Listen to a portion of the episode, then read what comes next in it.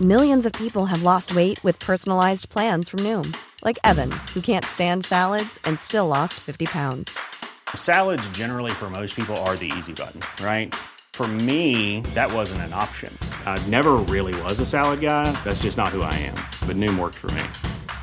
Get your personalized plan today at Noom.com. Real Noom user compensated to provide their story. In four weeks, the typical Noom user can expect to lose one to two pounds per week. Individual results may vary. Heraldo Radio, con la H que sí suena y ahora también se escucha.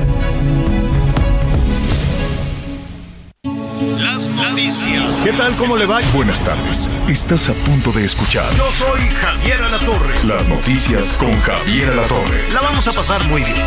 Comenzamos. Baby, la nota ya está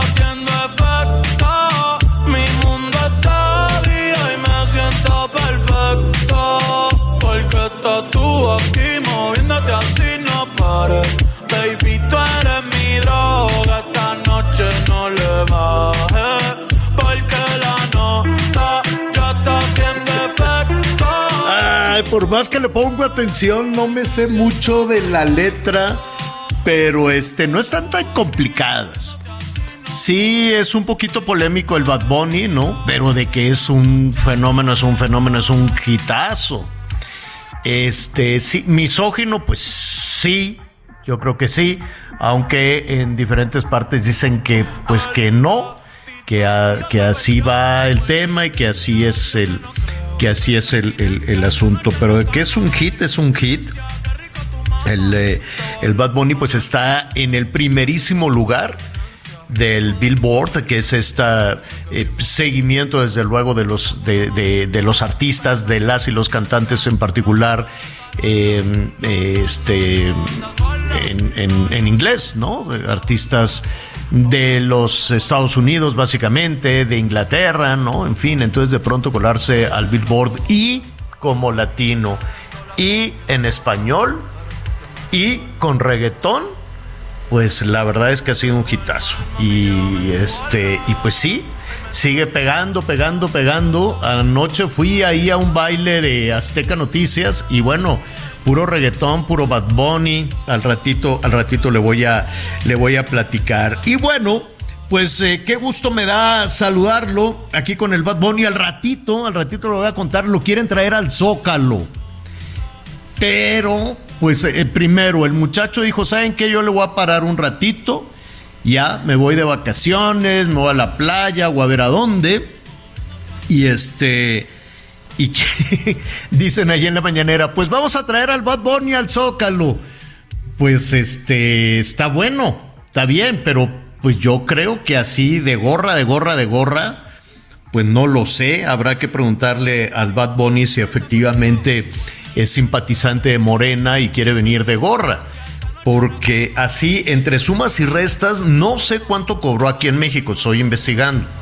Pero entre sumas y restas, solo, eh, olvídese de, de, la, de esta gira, pero de la gira anterior, ya traducido a pesos, fueron casi, él ganó en una, eh, este, ¿cómo se dice? En un tour, pues, ahí en varios conciertos, ya eh, eh, eh, tipo de cambio a pesos, casi 9 mil millones de pesos.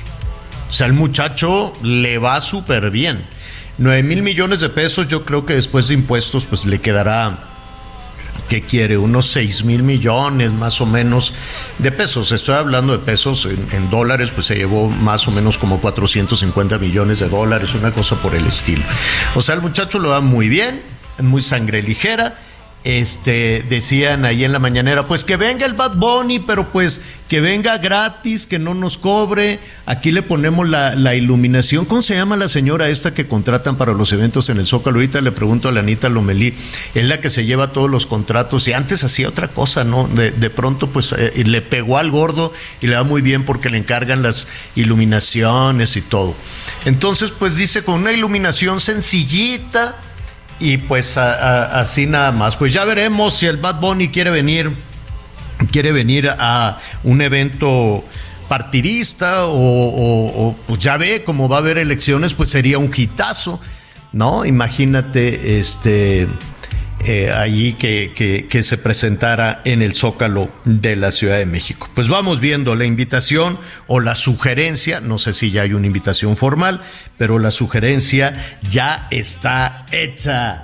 Muy bien, pues eh, qué barbaridad, ya queda nada, ya estamos a 14, ya estamos a 14 de diciembre y este, pues nada, hay que tener ese espíritu navideño, a mí me, me, gusta muchísimo el fin de año, me gusta muchísimo pues todo, cómo la gente se va preparando para, para la posada, las celebraciones, comemos rico, en fin, tantas cosas tan bonitas. Hay quienes se ponen medio blue, medio tristones, pero pues no, hay que ponerse bien y de buenas. ¿Cómo estás, Anita Lumelí?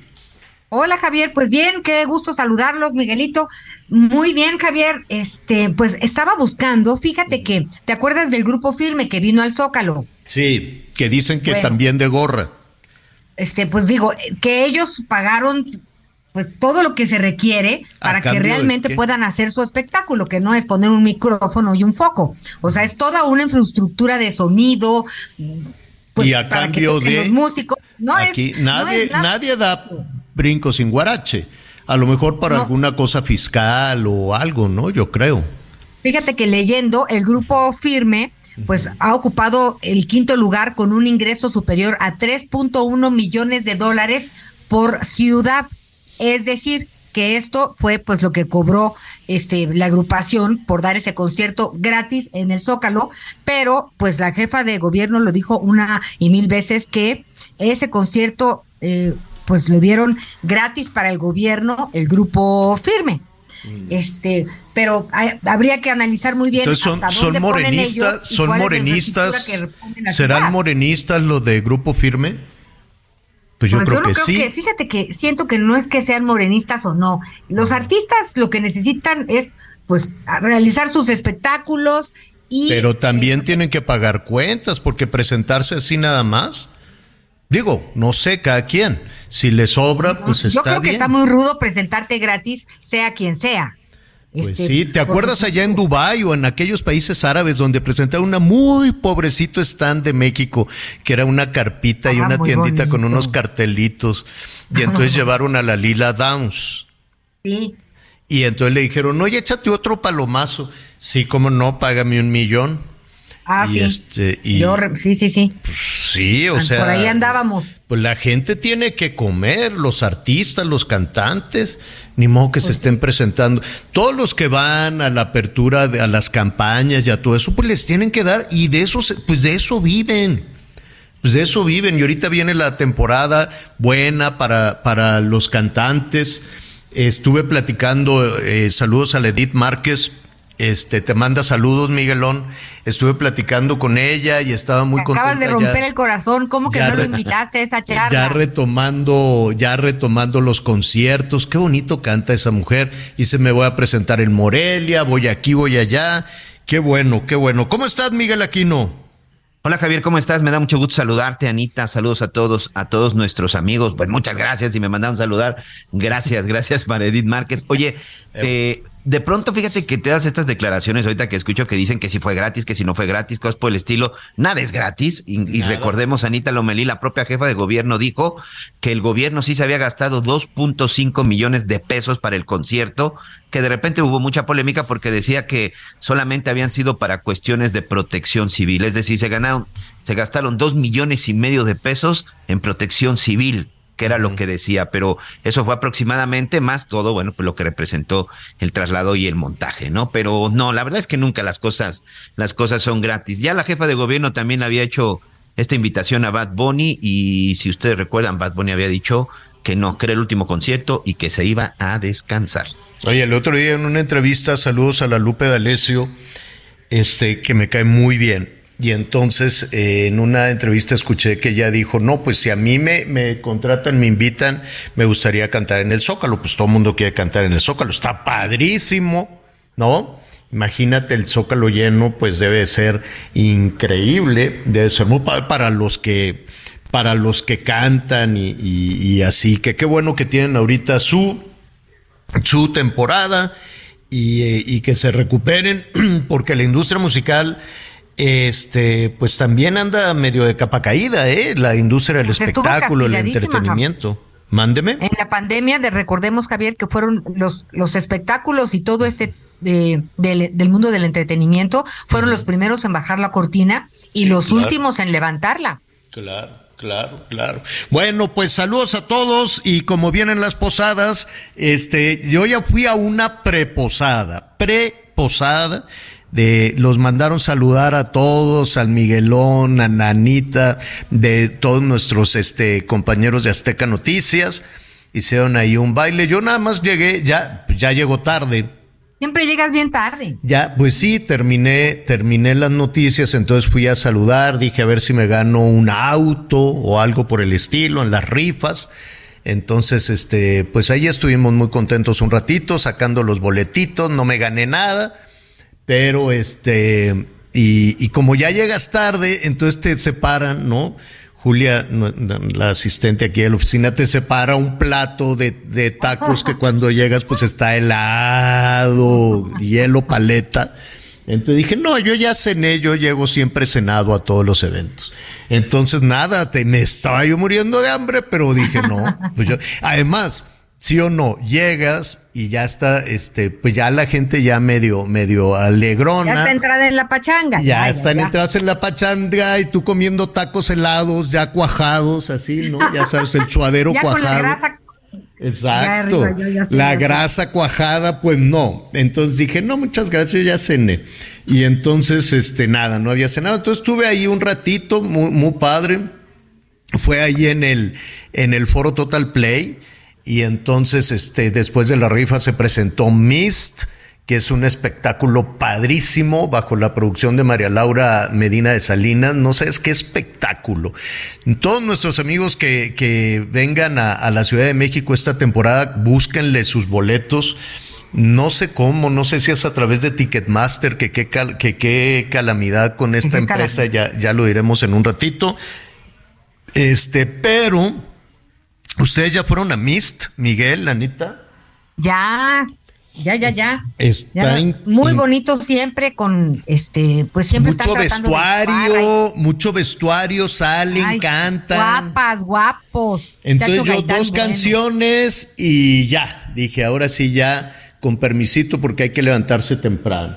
Y este, pero muy bien, la, la verdad Oye, es que oye les bien. tengo una buena noticia, ¿eh? Para, como tú dices, para quien quiera venir a este evento, a Mist, les tengo una excelente noticia. No tienen que batallar con Ticketmaster. ¿Cómo? Hay otra que se llama viagogo.com.mx, Ah, que es ahí en donde pueden comprar sus boletos para Mist. Así que, pues se van a evitar esa pena de estar con Claro. esta boletera que, bueno. Oye, ya dijo, dijo el presidente hoy en la mañana, y, y la verdad es que tiene razón. A ver, hay una eh, instancia que se llama comi- este, COFESE, Comisión de Competencia Económica, ¿no? Comisión Federal para la Competencia Económica. Comisión Federal eh, para la Competencia Económica. Y de lo que se trata desde su origen la COFESE es evitar monopolios, evitar que sea solo una empresa la que te ofrezca un servicio bajo sus condiciones. Y entonces, pues el presidente preguntó y preguntó con justa razón, oigan, ¿y qué onda con la COFESE? ¿Por qué nada más es a través de Ticketmaster? ¿O por qué esta empresa que ahorita está en el ojo del huracán y ya pues este también cayó de la gracia del presidente y aguas cuando caes de la gracia del presidente? Porque bueno, entonces este les dijo y, y con, te digo, y con mucha razón, bueno, y luego, ¿qué pasó? ¿No? Entonces eh, dice que ya le dio órdenes a, a este, eh, ¿cómo se llama el de la profe? A Ricardo Sheffield. A. Ricardo Sheffield. Que anda muy Pero, pues, ocupado. yo, no, yo no veo que estén muy movidos ahí en el en, en la Profeco. Dijeron desde el lunes, es más, desde el eh, desde el viernes fatídico aquel de los boletos clonados que se quedaban afuera todos los muchachos. Había representantes de la de la Profeco Y entonces les pedían ahí mismo, eh, tiene que venir el titular, tráigame una copia por triplicado. O sea, les ponían unas de trabas a, a todos los muchachos, evidentemente porque la gente de la Profeco que estaba ahí, pues tampoco estaba preparada para eh, pues atender una crisis de clonación y de boletos falsos como esa. Pero bueno, se supone que debe de haber un micrositio en el cual deben de atender a todas las personas, pero están con el micrositio, así le dicen, en la página de, de la Profeco, donde pues van a atender a todas las personas. Dijo el presidente, yo ya di la instrucción de que se les regrese el 100% del dinero más una cantidad extra. ¿De cuánto es la cantidad extra a la que dijo el presidente tienen derecho? Pues no lo sé, dicen que es del 20%. El del 20%, del valor de tu boleto. Exacto. Si eres de los que pagó 8 mil, pues serían tus 8 mil más los 1.600. ¿Y quién se habrá hecho rico con eso? ¿Alguien dentro de Ticketmaster? ¿Quién? ¿Quién? Porque además no necesariamente es a través de Ticketmaster. Yo quiero suponer que muchas personas pues le compraron a particulares, ¿no? Había personas que, sobre todo para la reventa y esto, pues anunciaban los boletos y le fueron y le iban subiendo de precio, subiendo de precio. Ahí sí no sé cómo le van a ayudar a todos los defraudados, que fueron este, pues miles, miles de personas defraudadas con esta con este tema, con esta situación.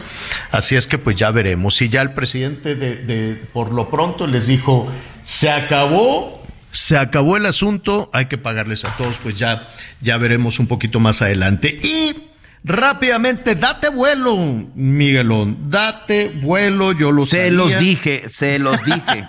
Argentina está en la final. Saludos para todos nuestros amigos, nuestros amigos argentinos, en un partido impresionante de Leo Messi. Y digo, a muchos les podrá gustar. Yo no Leo Messi, diría- pero la verdad es que es un gran jugador. 3-0 sobre Claro. Croacia.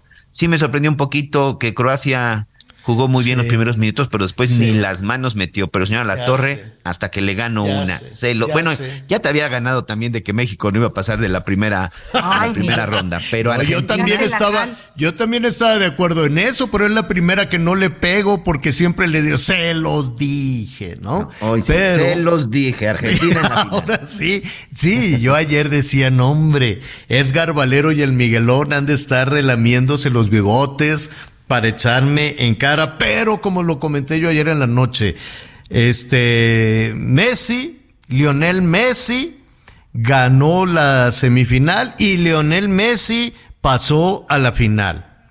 Porque pues Sí. lo demás, la, la verdad es que por primera ocasión están jugando alrededor de, de Leo Messi. Porque luego, no creas, ¿eh? también le tienen ahí un poquito de repelús los mismos a- argentinos a, a su estrella. Al ratito va a ganar Francia. Aunque es la semana de Marruecos en México, saludos a todos los marroquíes en México. Iniciaron esta semana, hacen exposiciones, comida, fiesta, tienen toda una semana de fiesta aquí en México, organizada por la Embajada de Marruecos. Pero, y además, si quieres ir a ver el partido hoy ahí, pues yo me imagino que te van a dar chaguarmas y, y- y estas cosas que, que se comen por allá. Este pronóstico, pues no sé, yo siento que Francia saldrá un poquito airosa de todo esto y el domingo ganará Francia. Entonces, ¿Tú crees? este, sí, Plano, ok.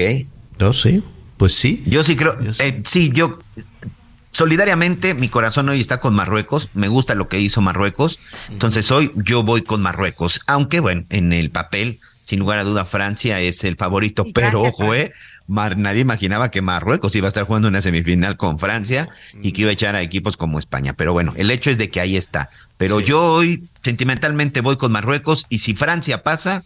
Voy con Argentina, sigo con Argentina para campeón del mundo, señor. Mm, Bueno, Yo saludos Francia hasta a- el final. ¿Eh? ¿Con Francia? Sí. Pues sí, perfecto, muy bien. Pues vamos viendo. Eso va a ser a, a la, a la una de la tarde. Al ratito vamos a estar eh, eh, platicando ahí de, del tema con nuestro compañero Edgar Valero, que también me va a bulear, seguro. Oiga, eh, tenemos varios temas. Ah, bueno, antes que otra cosa suceda, pues está, tenemos el Frente Frío número, número 16. Por las noches está friezón, friezón aquí en el centro de la Ciudad de México. Por cierto, qué día tan bonito, tan espectacular Para quienes nos escuchan en el resto del país, pues no tendría nada de particular ver el cielo azul, pero te asustas. Como aquí siempre está una nata gris o infame, horrorosa, entonces ves el cielo azul. Allá en el cerro, acá, acá abajo en la Ciudad de México, no. Pero el cielo estaba azul tan bonito, parecía un cielo de, de este de Chihuahua o ese cielo de Zacatecas, que es así transparente, bien bonito, azul, azul, azul, azul, azul. De Quintana Roo, señor, también. En Quintana Roo también no está brumosón a veces, porque luego cuando estás hacia la orilla del mar. Sí, cuando de repente están temporadas, pero en las últimas noches tienes un cielo estrellado y azul. Hay de, les voy a mandar de pronto unas fotitos para que la vean, pero vaya cielo que también estás disfrutando ahorita en Quintana Roo. ¿eh? En donde he visto los cielos más bonitos es en Parral este, que por cierto ya viene el aniversario de, de, la muerte de Pancho Villa, fui a hacer ahí un tema de Pancho Villa. Yo no entiendo, yo sé que es muy atractivo el personaje, pero que lo hicieran el año de Pancho Villa, el, el, el 23, yo creo que habría que revisar mucho de las cosas que hizo Pancho Villa, ¿eh? porque era tremendo, era pues unas masacres terribles, una matazón de mujeres, de niños.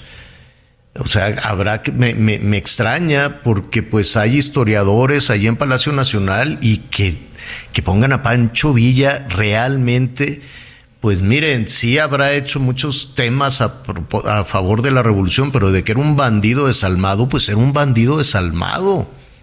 Pero pues son de esas decisiones extrañas, muy extrañas que toma el gobierno. Entonces le decía que estaba azul tan bonito que te asustas, pero ya que bajas a la Ciudad de México, ves una nata pero nata, nata, nata, yo no sé si fue por los cuetones de la Guadalupana, pero una nata que te da miedo y dices, uy, yo voy a bajar a México. Yo sé que la Ciudad de México está a tres mil metros de altura, pero tiene usted su casa casi a cuatro mil, ¿no? Vivo en un cerro, en un cerro muy, muy alto, y entonces desde ahí para abajo ves cómo está la nata la nata en la, en la Ciudad de México. Bueno, pues todo esto vino a colación porque también, por ejemplo, en Sonora también hay unos cielos espectaculares y en este momento, por esta temporada, pues hay un, un, un, se despeja tan bonito la Ciudad de México, puede ver los volcanes, es muy transparente, vuelve a ser la región más, más transparente. Eh, al ratito vamos a ver cómo están las nevadas, es natural, es normal. Eh, por esta temporada tenemos el Frente Frío número 16 apenas, así es que abrigarse, siga usando el cubrebocas y aquellos de nuestros amigos que quieren ir a las zonas altas de Durango, de Chihuahua, de Sonora, a ver la nieve, pues mire, abríguese bien.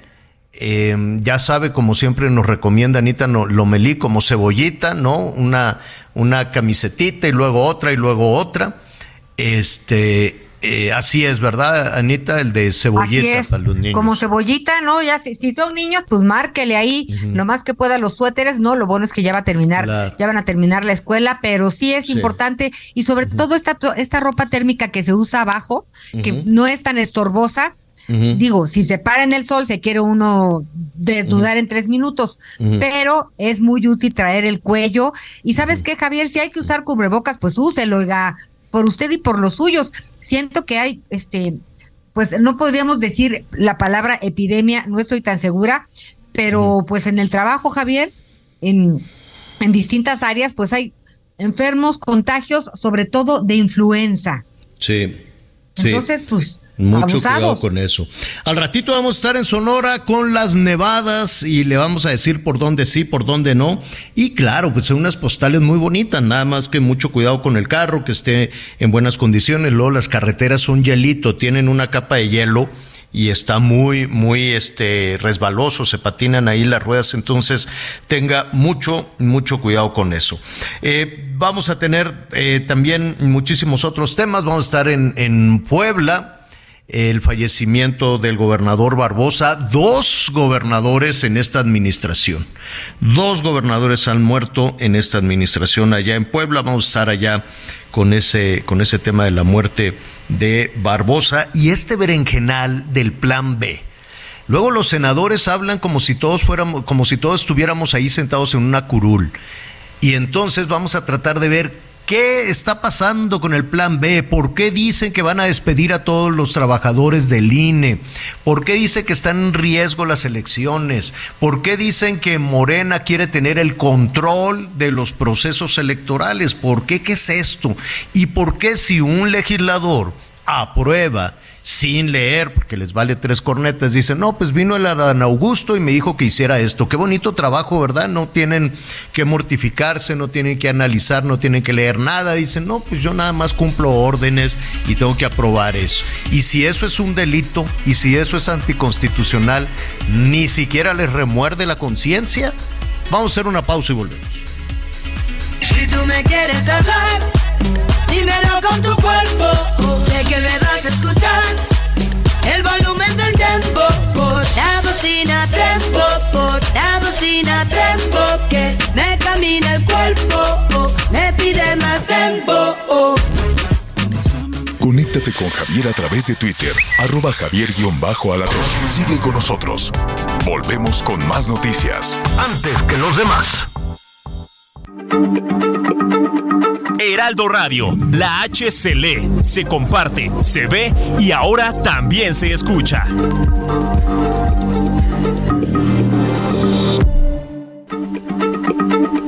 Heraldo Radio, la H se lee, se comparte, se ve y ahora también se escucha.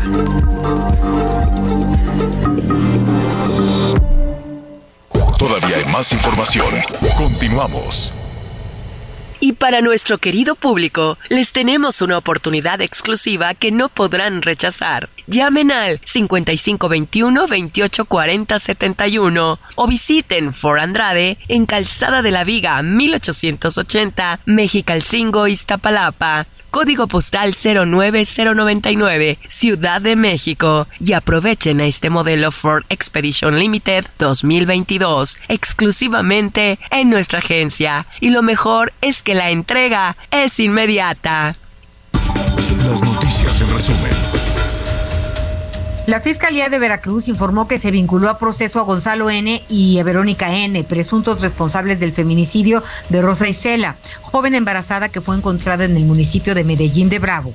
Estos sujetos presuntamente la privaron de la vida para extraerle a su bebé de ocho meses de gestación. A partir del próximo 19 de diciembre, el costo de la cajetilla de cigarros incrementará su precio. Esto lo informó la Asociación Nacional de Pequeños Comerciantes. En un promedio subirán su precio unos 5 pesos por cajetilla de 20 piezas. Un tren embistió un camión de transporte de personal en el municipio de Escobedo, Nuevo León. El saldo fue de cuatro personas lesionadas y una sin vida. Aparentemente el chofer, el chofer del camión trató de ganarle el paso al tren. Hoy el dólar se compra en 19 pesos con 15 centavos y se vende en 20 con 25. En Soriana, esta Navidad lo damos todo. Lleve el aceite Nutrioli de 850 mililitros a 30 pesos con 150 puntos. O arroz extra precisísimo de 900 gramos a 16.90. Sí, arroz extra precisísimo a 16.90. Soriana, la de todos los mexicanos. A diciembre 14, aplica restricciones. Oiga, a mí se me hace que en Palacio Nacional van a hacer de nueva cuenta un entripado con España.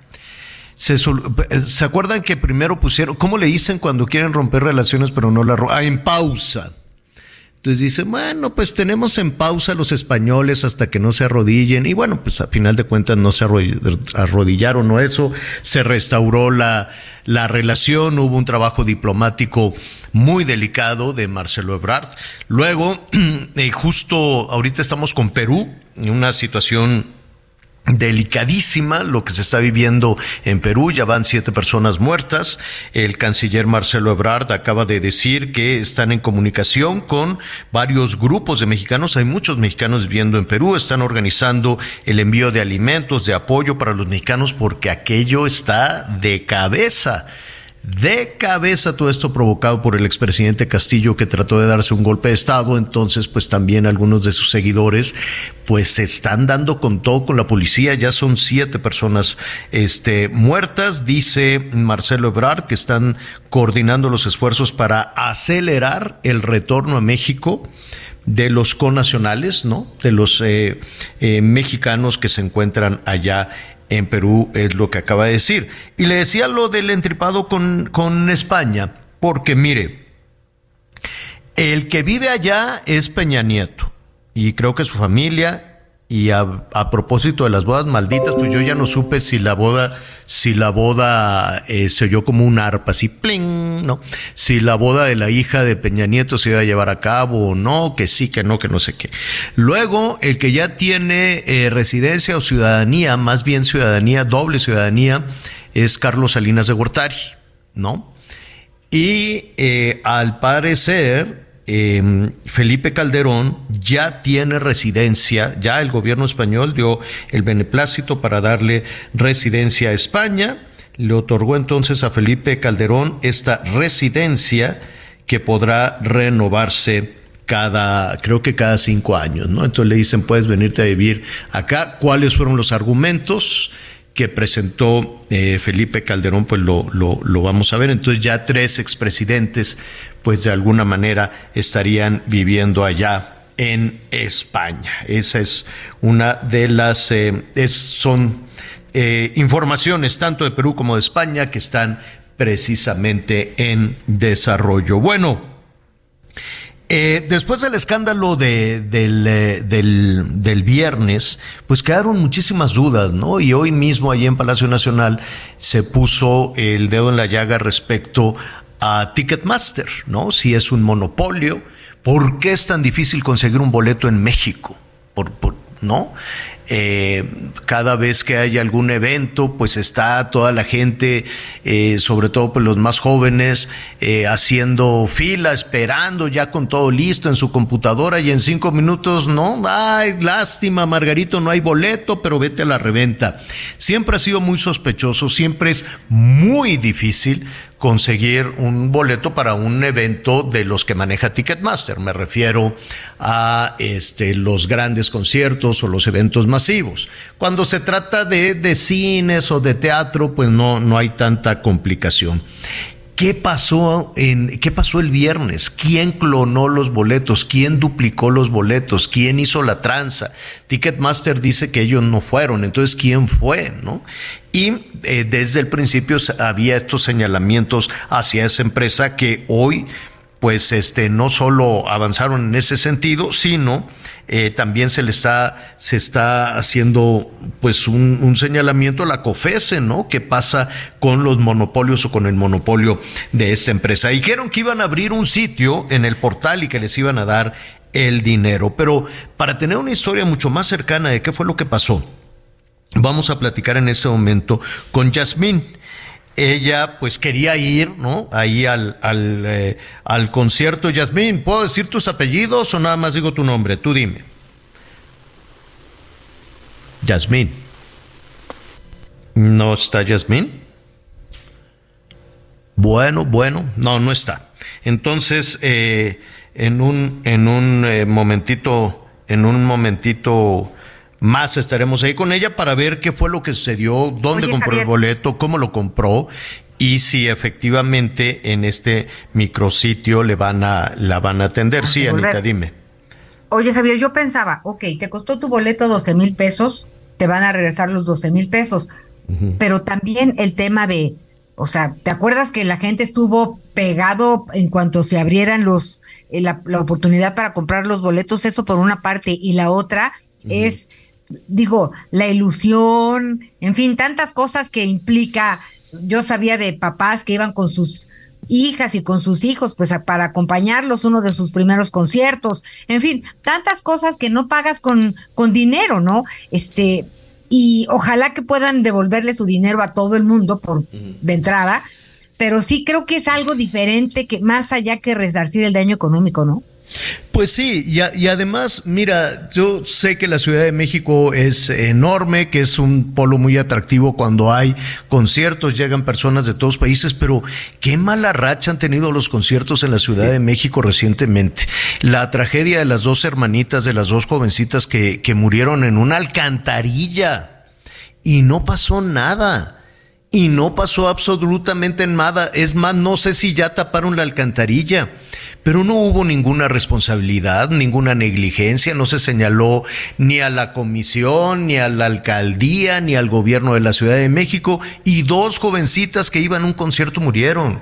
Después hubo unos asaltos, creo, donde también los cantantes donde también los cantantes tienen que decir, este, qué barbaridad y nos solidarizamos y no sé qué, qué, qué feo es que todos los cantantes tienen que estar haciendo referencia a lo que sucede en los alrededores de los sitios en los que en los que se llevan a cabo estos conciertos. Bueno, ya le decía que Yasmín estaba muy entusiasmada por ir al concierto de Bad Bunny. Yasmín, ¿puedo decir tu apellido? Sí, adelante. Bueno, Yasmín Gutiérrez. ¿Cómo estás, Yasmín? Buenas tardes. Gracias por atender nuestra llamada. Hola, buenas tardes. Un saludo a ti y a tu audiencia. Gracias, Yasmín. Dime algo. Te escuchamos con un poquito de dificultad, algo de, de, de ruido por ahí, pero este, Yasmín, ¿tú compraste boleto para el concierto de qué día? El del día viernes, el 9 de diciembre. Oye, ¿y cómo lo compraste? Lo compré directamente yo en mi cuenta de, de Ticketmaster el día de la preventa. ¿Y cómo, cómo le hiciste? O sea, eh, ¿estaba ya lista para, para la fecha? Ah, ¿Sabes qué, Yasmín? Te, casi no te escuchamos. Qué pena, creo que, creo que eh, a ver si podemos tener una, una mejor línea, una mejor comunicación, pues para que nos cuente también su experiencia y qué les dicen las autoridades y qué pasó, ¿no? Ella lo que nos dice es que compró su boleto de, de manera, de manera legal. Bueno, eh, así están, así están las cosas. En un, este, en un, en un ratito más vamos a, a retomar esta Vamos a retomar esta situación. Yasmín, que no queremos necear tanto con el tema, pero cuéntanos, creo que ahora sí te podemos escuchar. Sí, les les comentaba que yo compré mi boleto directamente en la página de, de, Ticketmaster el día de la preventa. Yo misma fui a imprimir el boleto físico y pues ya que llegué al evento no me dejaron acceder. O sea, llegaste, tuviste que esperar, me imagino que horas. ¿Y cómo era el acceso? Eh, yo llegué como a las 3 más o menos a, a, hacer fila y llegué al acceso a las 5 pm. De hecho, yo tenía en total tres boletos comprados el mismo día en las mismas condiciones y dos boletos sí pasaron y el mío no.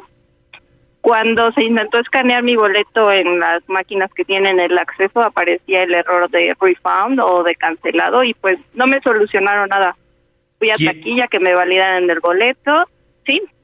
Sí, sí, ¿quién te tenía que solucionar?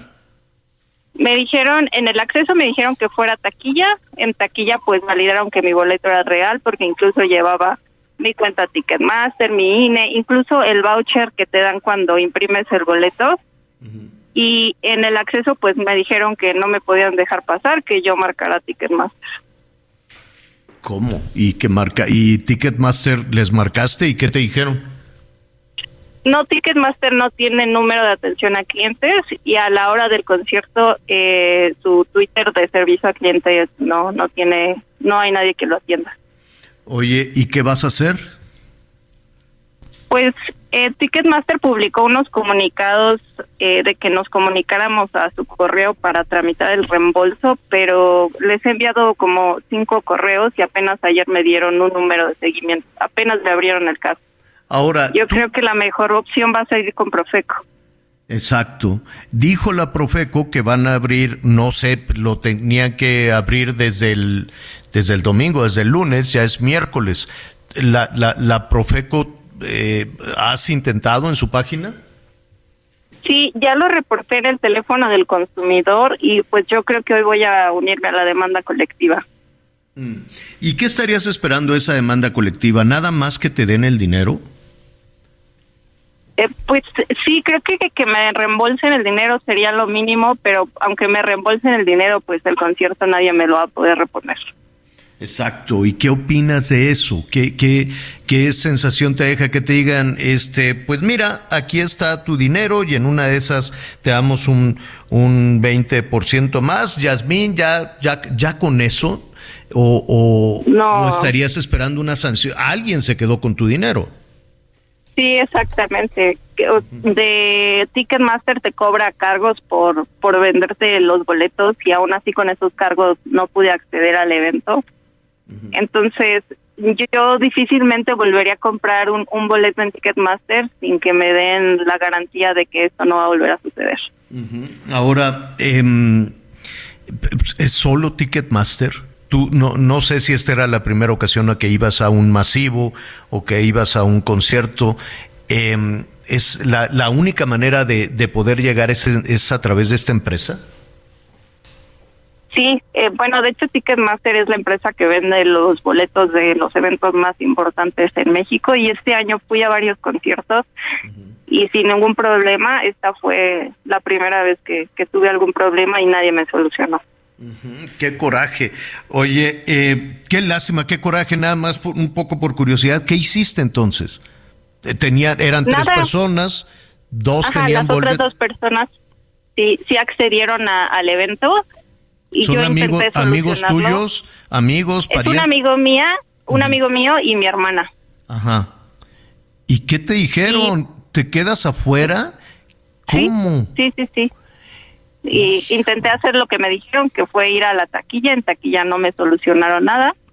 Y la única respuesta que me dieron el acceso, pues márcale a Ticketmaster cuando Ticketmaster ni siquiera tiene teléfono de atención a clientes. No, aparte de todos sangrones, groseros y ordinarios, Sí, ahí sí, están, ahí están involucrados todos, no nada más Ticketmaster, ¿estás de acuerdo? Sí, Oye, ¿y qué, qué- per- perdón la curiosidad, ¿qué hiciste? ¿Te quedaste ahí esperando a tu hermana? ¿Te fuiste? ¿Qué hiciste?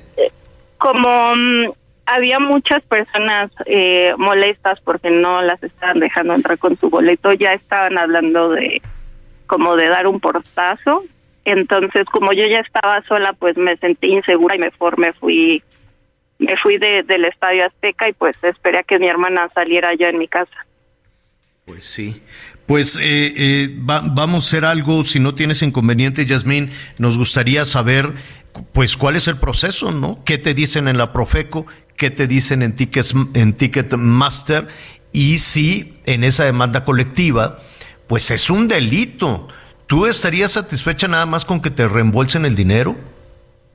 Pues com- como te comentaba es lo mínimo que, que esperaría de, de Ticketmaster y pues ojalá sí la Profeco tome las acciones suficientes para que esto no se repita. Bueno, pues te agradezco mucho que nos compartas esta situación y estaremos ahí en contacto a ver qué te resuelven, a ver quién te paga y qué coraje, Sí. ¿no? Y sobre todo, Sí, pues el Bad. Bunny que dijo que va a parar un año. Pero pues ni modo. Oye, este, no va a venir todo el 23, aunque el presidente ya lo invitó que viniera así de gorra al Zócalo. ¿Irías al Zócalo? Pues yo creo que sí, porque yo sí me quedé con muchas ganas de ir al concierto. ¿Cuál, cuál te sabes? ¿Cuál te gusta más de las canciones? Ah, bueno, a mí me gustan todas, pero también el, el último el último disco creo que es mi favorito. Ah, pues claro. A mí, ¿sabes cuál me gusta? La de Titi me preguntó. Sí, tengo muchas novias. Titi me preguntó. bueno, Yasmín, qué bueno que no pierdes el ánimo y cuéntanos desde luego este qué, qué reacción y qué respuesta te dan las autoridades y el que la debe que la pague. Gracias, Yasmín. Gracias, que tengan buen día. Hasta el pronto. Bueno, sí, qué coraje, ¿no? Y aparte se entró la hermana y entró el cuñado y ella la dejaron No, ahí no. solita, pues sí. Oye, y una cosa, Javier. Eh, Mira, de la sí. sanción que se, que se le imponga en esta ocasión a Ticketmaster o a quien resulte responsable, pues van a depender muchas cosas. Y, y también yo creo que habría que sugerirle a Ticketmaster y a todas estas serie de empresas que de repente, pues te la vives tratando con, con los call centers. Y cuando más los necesitas, pues es márquele al 4 y espere, su tiempo de espera es de 15 minutos. Marque, o sea, es una cosa horrible. Tendría que haber en los lugares alguien de Ticketmaster este, para responder a cualquier anomalía que, que surgiera de los boletos, Javier. Qué horror. Porque no es posible estar ocho meses con la ilusión o con lo que sea, estar esperando la ocasión y que ese día llámenle a Ticketmaster, pues llámenle a, ver a qué Ticketmaster, porque nadie les, pues no existe, no existe este servicio. Deberían por ley de implementarlo. Es como atender tu tienda. Anita, y, y, y, sobre todo, insisto, a título personal, porque yo viví la experiencia. El asunto de los boletos de Ticketmaster con Bad Bunny empezaron mal desde un principio, desde el principio que iniciaron las preventas de City Banamex, que también ahí tenemos que ver porque también hay muchos casos en donde Banamex hizo el cargo, pero resulta que no le pagaron a Ticketmaster y eso sucedió con dos amigos de mis hijas que sí compraron boleto que volaron desde Cancún hasta la Ciudad de México y que no pudieron ingresar porque resulta que les dieron unos boletos que ni siquiera habían sido pagados. Pero el hecho es que empezó mal desde un principio, porque al mismo tiempo, cuando se dio la compra de los boletos, yo me puse a revisar boletos en otros lugares y les voy a poner un ejemplo en la zona de, Estados Unidos. Tú te metías a Ticketmaster para comprar boletos a, a Las Vegas, también de Bad Bunny, y no tenías ningún problema, ni tenías que hacer filas, ni tenías es una verdadera dolor de cabeza y, desde mi punto de vista una ridiculez eso de que en línea te ponen en una lista de espera o te ponen en una fila para poder comprar tu boleto y de pronto a los 15, 20 minutos resulta que 30, 40, 50 mil boletos ya se habían vendido. Revisen las, las, las redes sociales de hace unos meses cuando fue la, la preventa de Ticketmaster. Ellos soltaron los boletos, muy poca gente pudo comprar, de pronto dijeron, se terminaron los boletos y a los 15 minutos ya estaban revendiendo boletos de 8 mil pesos en 25, 30 mil pesos. Ese es desde un principio, claro señor, desde un principio lo hizo mal y desde entonces yo me venía quejando porque mm. tres horas estuvimos formados esperando y no pudimos comprar. Hoy le doy gracias a Dios no haber comprado los boletos. ¿eh? Sí, no, imagínate. que, hubiera sido con mis hijas, hacer el gasto desde Cancún, Ciudad de México y que me las dejaran afuera no sé qué hubiera hecho yo en ese estadio Azteca. Bueno, pues eh, le vamos a dar seguimiento a este tema. Vamos a Puebla. Murió el gobernador Barbosa. Ya estaba malo. Eh, tenía diabetes y algunos otros, algunos otros eh, problemas más, todas las afectaciones derivadas de la diabetes, caminaba ya con mucha dificultad, tenía problemas de, de visión, este, pero era pues eh, un, hombre joven, relativamente joven, para batallar tanto con esta enfermedad, tenía 63 años. Eh, vamos a ver qué es lo que ha sucedido en Puebla, precisamente en las últimas, en las últimas horas, un, estado donde pues está marcado por la tragedia, con los tres últimos gobernadores, bueno, salvo un interino, eh, pero eh, se, lo voy a platicar un momentito más. Antes vamos a ver qué es lo que está sucediendo. Claudia Espinosa es nuestra compañera corresponsal del Heraldo Radio en Puebla. Claudia. Mm, bueno, en lo que restablecemos la comunicación con Claudia, déjeme decirle que precisamente arrancaba la actual administración. Eh, eh, esto fue en el 19, en el 18 y entonces Marta Erika Alonso eh, iba a pasar la Navidad junto con el ex gobernador Rafael Moreno Valle en la Ciudad de México, con la familia que tienen aquí en, en México. Yo tuve la oportunidad después de eso de saludar a la mamá de Rafael Moreno Valle, fue un golpazo tremendo. Entonces agarraron un helicóptero para viajar de Puebla a la Ciudad de México el 24 de diciembre del 18 y se cayó el helicóptero. Poco se ha dicho, poco se ha resuelto, hay personas detenidas, pero no ha quedado muy claro qué pasó qué pasó con, con, este helicóptero que se desplomó y pues eh, la acababa, apenas iba a tomar este posesión de su cargo la Marta Erika Alonso la esposa de Rafael Moreno Valle. Se mataron los dos, murieron los dos, fue un asunto tremendo. Muy desafortunada en esa ocasión la declaración que hizo Miguel eh, Barbosa, eh, refiriéndose a Marta Erika Alonso y a su esposo.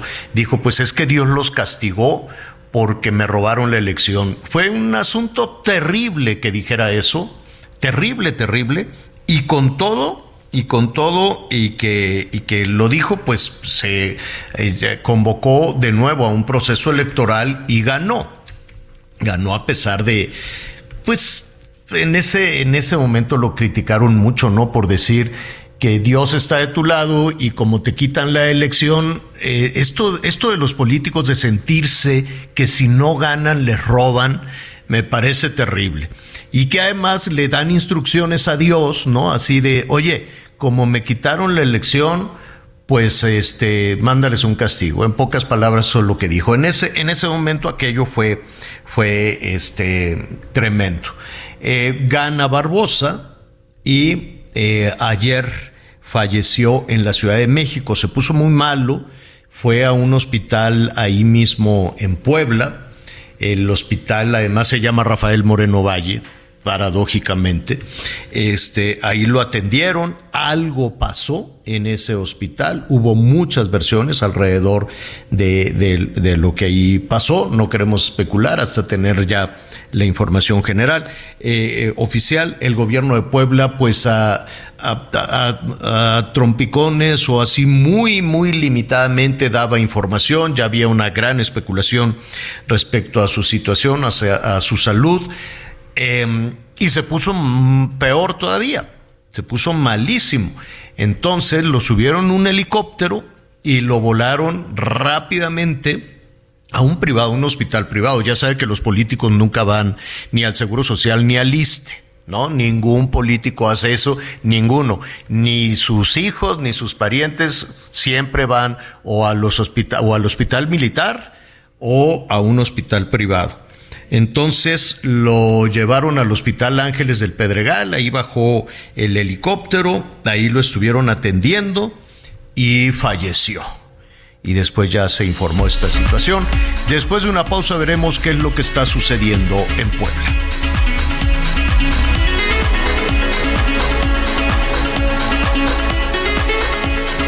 Conéctate con Miguel Aquino a través de Twitter, arroba Miguel Aquino.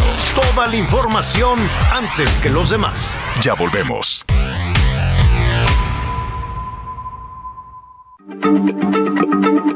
Heraldo Radio, la H se lee, se comparte, se ve y ahora también se escucha.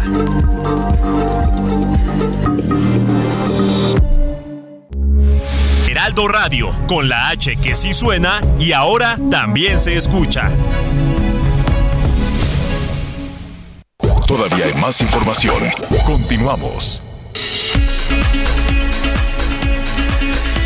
Bueno, bueno, muy bien. Hay eh, información en desarrollo ya de, del Perú. Hay mexicanos que, que sí están, nos están enviando también información a través de, de Twitter, de redes sociales. Ya dijo la Cancillería mexicana que están operando para tratar de auxiliarlos, sean turistas, hay jóvenes deportistas también, o hay mexicanos residentes en Perú. El asunto se está poniendo muy, muy, muy, muy serio lo vamos a retomar en un, en un momento.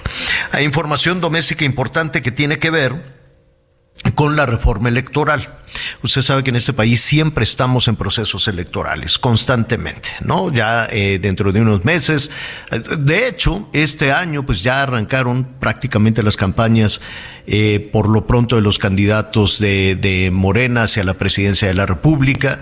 Hay también eh, muchísima actividad respecto a lo que va a suceder con el Estado de México, con eh, Coahuila, toda la discusión alrededor de si la oposición va en unidad, va por su lado, están todos los expedientes que de pronto le ponen Alejandro Moreno, el líder nacional del PRI, en fin, llama muchísimo la atención todos los temas a propósito de los eh, de la política o de los procesos electorales. En medio de todo esto se presentó esta reforma electoral diseñada por el presidente Andrés Manuel López Obrador que no pasó, después se, se apeló al plan B y, la verdad es que usted y yo, los ciudadanos, de pronto, pues escuchamos un mar de declaraciones, pero no nos queda claro cuáles son los puntos eh, ásperos, los puntos de, de, divergencia eh, alrededor de este plan B, alrededor de esta reforma electoral, y si nos quedamos en el, en el plano de las percepciones, pues lo que nos queda es que Morena quiere tener el control de los procesos eh, electorales o pasarle el balón a la Secretaría de Gobernación. Evidentemente lo estoy reduciendo y reduciendo muchísimo a un tema de percepción. o eh, desmantelar al INE, o dónde está la dificultad de todo, de todo esto. Hace unos momentos, digo, en ese, no, no, no hace unos momentos, hay desde luego eh, manifestaciones, plantones en el Senado. En el Senado se va a discutir estos eh, puntos. El Senado votará hoy el paquete de reformas a las leyes secundarias en, en este sentido, propuestas por el presidente. Hay modificaciones, mire, de todo esto em, y, grandes dudas, ¿no? Eh, de de cómo algo que es anticonstitucional, uno supone que lo anticonstitucional se puede convertir en un delito. Entonces, ¿por qué los legisladores sí pueden tomar esas decisiones sin que esto tenga consecuencias? Y que digan, bueno, vamos a remendar aquí en el Senado esto y aunque fue una decisión anticonstitucional no pasa nada. Y en ese sentido, en el INE todos los consejeros, aquí llama la atención que todos los consejeros, los 11 consejeros del, del INE dijeron, aguas con esta reforma porque va a desmantelar al Instituto Nacional Electoral. Eso es lo que ellos dicen. Dicen que casi el 85%, que me parece una cantidad enorme, el 85% de los trabajadores de las plazas, dicen plazas de servicio profesional electoral, se van a eliminar si se acepta esta reforma. Vamos a tratar de entender qué es lo que está sucediendo, cuál es la decisión que tienen los senadores y como siempre le agradezco y le agradezco mucho a Luis Espinosa Cházaro, él es el coordinador de la fracción parlamentaria del PRD en la Cámara de eh, Diputados para que nos ayude a pues a entender qué es lo que está sucediendo con ese plan B. Luis, te agradezco muchísimo que estés con nosotros. Buenas tardes. El agradecido soy yo, Javier. This is Paige, the co-host of Giggly Squad, and I want to tell you about a company that I've been loving, Olive and June. Olive and June gives you everything that you need for a salon quality manicure in one box. And if you break it down, it really comes out to $2 a manicure, which is absolutely insane. It's also so easy to get salon worthy nails at home with Olive and June. The difference between how your nails used to look when you did them yourself and now with the Manny system is a complete game changer. The best thing about Olive and June too is it's a quick dry, dries in about one minute, lasts for five days, and full coverage in up to one to two coats. Visit oliveandjune.com slash perfect Manny 20 for 20% off your first system. That's oliveandjune.com slash perfect Manny 20 for 20% off your first system. Complicado de explicarle a la ciudadanía los remiendos que tienen que hacer en el Senado, toda vez que pues en la Cámara de Diputados se legisló sobre sobre las rodillas, iba a decir con las patas, pero me parece un término muy inapropiado. Sobre las rodillas. Recordarás que en tu mismo espacio planteábamos que era imposible votar en la Cámara de Diputados un dictamen que había llegado unos minutos antes, que contenía 308 fojas de modificaciones de todo tipo.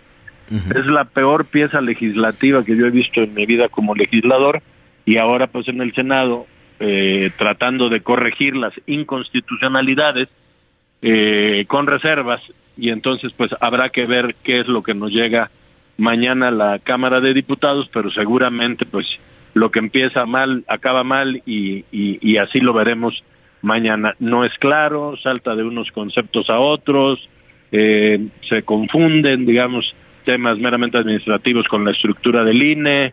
Es un, es un galimatías eh, legislativo, por decirlo de alguna manera, por decirlo menos. Y aquí estamos hablando de, si no me equivoco, o lo que dice el senador Monreal, eh, son 70 eh, eh, ¿Cómo le podemos calificar, Luis, para entenderle? ¿70 observaciones, 70 errores o 70 decisiones anticonstitucionales? Pues yo creo que, que hay las tres eh, cosas que mencionas tú. Hay errores que se fueron prácticamente como de, de, redacción o de copy-paste o que no iban ahí. Hay cuestiones claramente inconstitucionales que van en contra de la propia Constitución y que tendremos que acabar recurriendo, lo anticipo, a la Corte para que las eche para atrás. Y hay pues también eh, cuestiones que se pretende trampear a la Constitución, darle la vuelta en, en, leyes secundarias de manera muy burda. Por ejemplo, Luis, por, por 70, pues repasarlas todas ameritaría pues un espacio enorme. ¿Dónde estaría la principal preocupación tuya o la principal preocupación de la oposición? Y en una de esas, tal vez en silencio, pues algunos eh, legisladores, incluidos los de Morena, pues tal vez estarán reflexionando eh, sobre los, los riesgos que esto pueda que, que esto pueda conllevar. Es decir, ¿Qué puntos de esos 70 te preocupan? El INE estaba diciendo, bueno, van a despedir al 85% de los trabajadores, por ejemplo, lo cual me parece, este, ¿es, es verdad eso? ¿Es real? Sí, está, está en, en la minuta, no, no está cuantificado el número, el porcentaje de los de las personas que despedirían, pero hay un recorte que de por sí el recorte al instituto, digamos en la parte administrativa es riesgoso, ¿no? Se podía analizar pues si si si era necesario tanto personal o no, pero el tijeretazo es es completo a áreas eh, pues que no se sustituyen eh, con otras como la de capacitación. Me preocupan, te diré dos o tres de las más eh, filosas, digamos. Una, este desmantelamiento que como no pudieron modificar la constitución pretenden hacer en leyes secundarias a la estructura del Instituto Nacional Electoral. Mm, Si fuera una empresa y, y el gerente de la empresa o alguien determinara que el área de capacitación o el área de contabilidad desaparezca por completo, pues dejas sin un motor a la institución. Eh, Sucede lo mismo con el Instituto Nacional Electoral. Esa es una de las más eh, preocupantes. Otra que me que me preocupa de lo que se había venido eh, haciendo en, en, estas cuestiones que se fue y luego tuvo que reconocer Ignacio Mier pues que era un error tal cual es que la Constitución dice que un partido debe tener el 3% de la votación nacional para mantener su registro, para tener un, un partido y prerrogativa pública.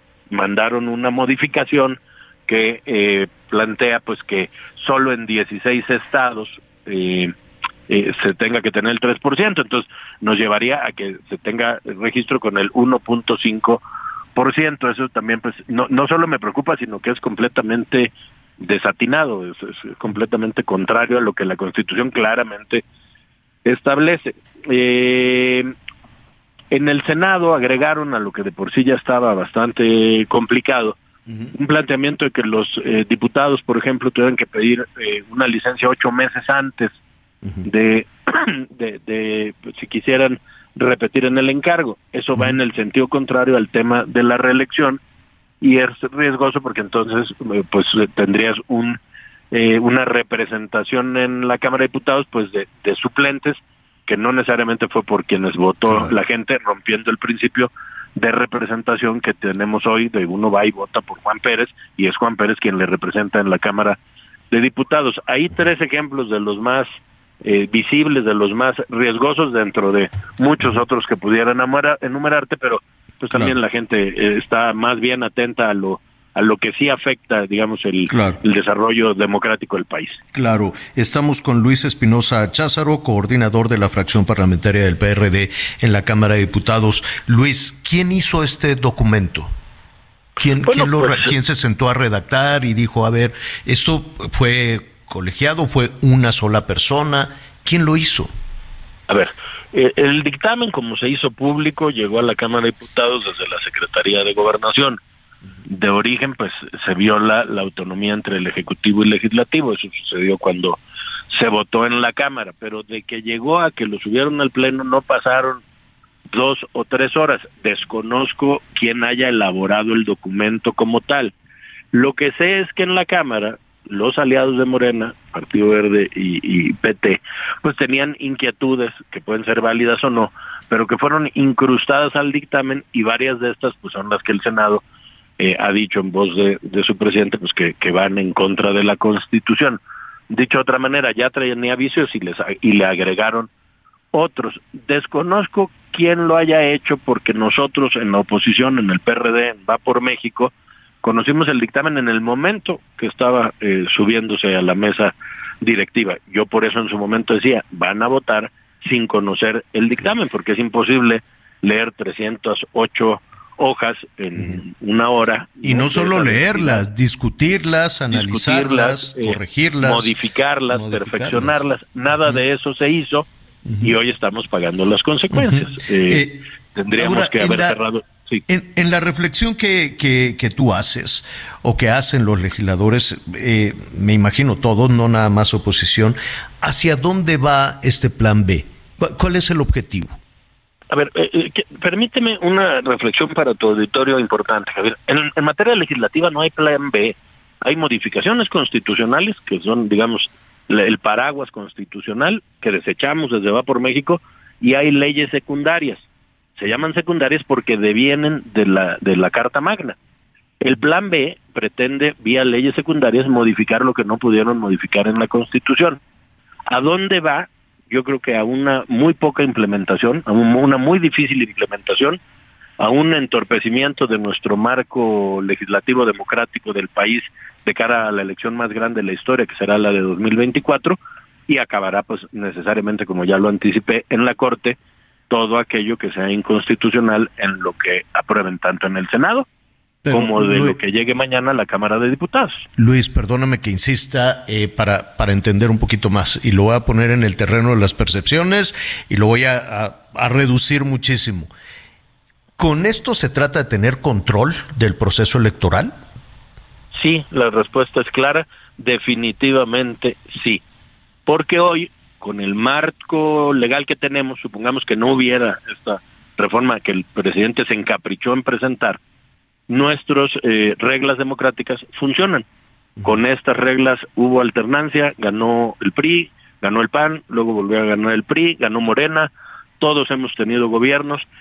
Había que perfeccionar y modernizar el sistema democrático. Esto no va en ese sentido, va en el sentido, se diga o no, o se quiera reconocer o no, en capturar al árbitro.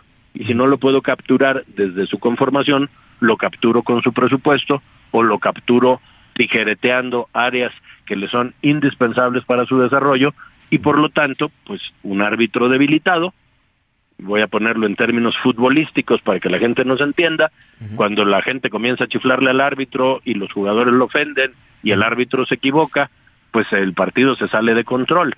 Cuando tienes un árbitro bueno y pita las faltas parejas, el partido se desarrolla pues eh, eh, co- conforme debe ser y gana el mejor. Se está debilitando al árbitro de una manera u otra y entonces vamos a, a tener un árbitro cuestionado y debilitado cuando hoy no lo teníamos. Hoy el 80% de los mexicanos confiaba en el INE y confiaba que con quien, eh, quien era su gobernante es por quien la mayoría fue a votar ese domingo que había elecciones. Eso se está poniendo en riesgo hoy y bueno, entonces cualquiera podrá llamar a que hubo fraude y la gente pues creerá que, que no hay un eh, árbitro confiable. Oye, Luis, una, un, un minuto más. Hoy el Senado entonces está pues discutiendo o votará esta, toda esta situación, observaciones, modificaciones. No sé si salga hoy, veremos, ¿no? Pero eh, hay, hay, hay una cuestión, corrígeme si me equivoco.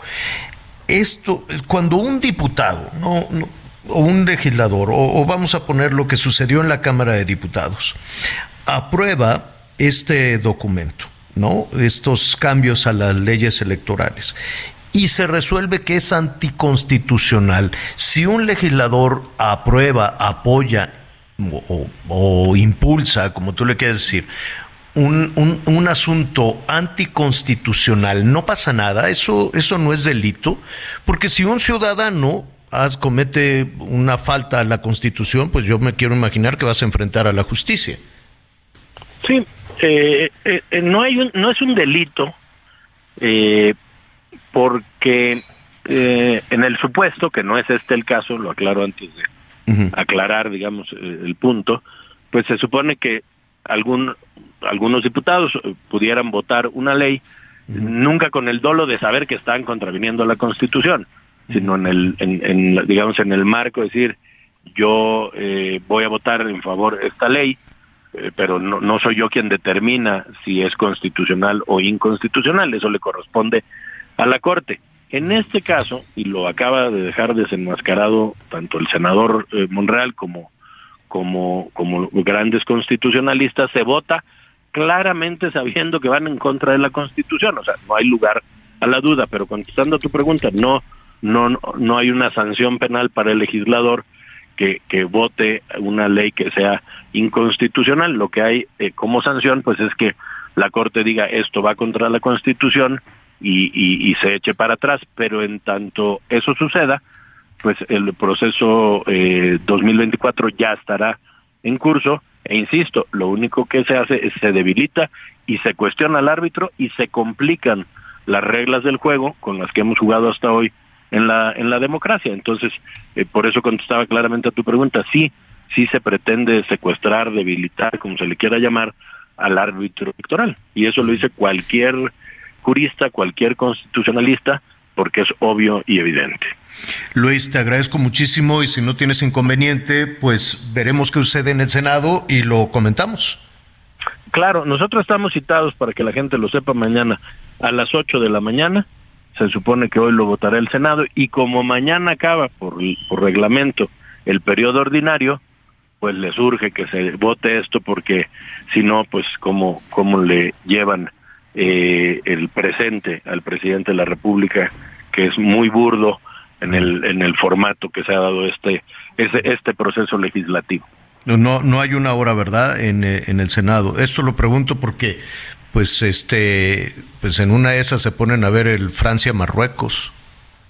No, no, no hay hora. Eh, se supone, y digo se supone porque la discusión podría alargarse tanto como los senadores decidan, pero el cálculo es que alguna hora hoy esté votado y lo envíen a la Cámara para que mañana por la mañana, que tendremos que estar más bien votando la comisión permanente solamente, otra vez sobre las rodillas y sin ver las ¡Qué barbaridad!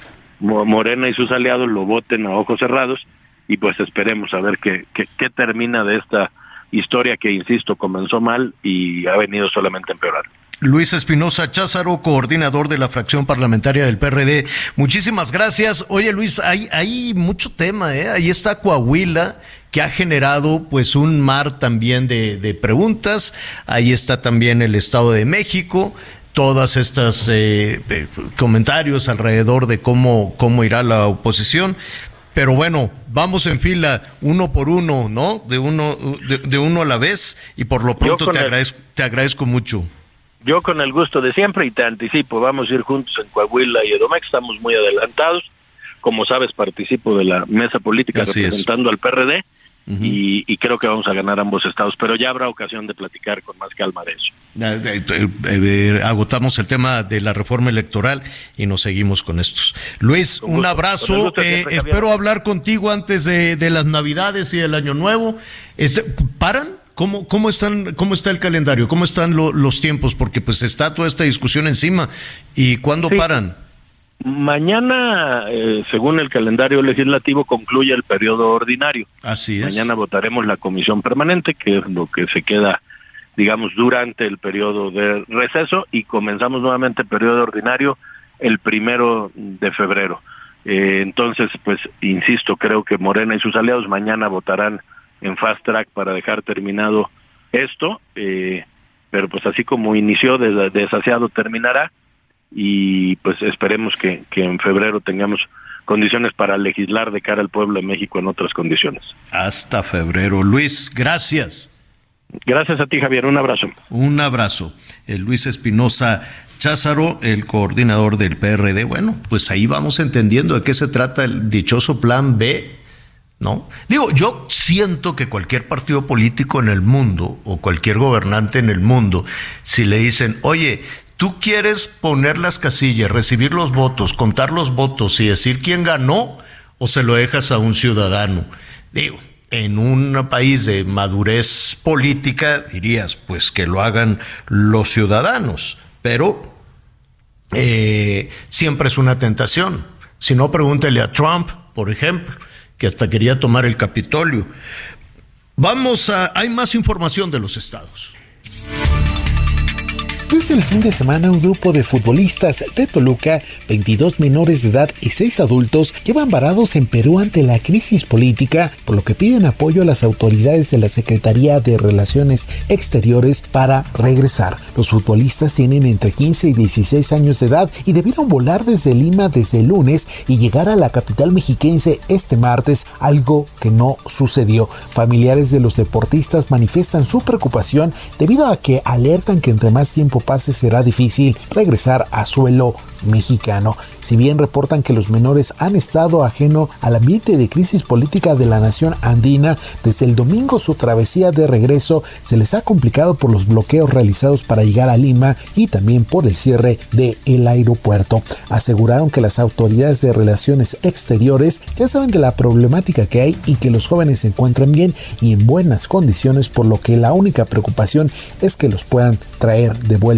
a suelo mexiquense. Desde el Estado de México, Gerardo García.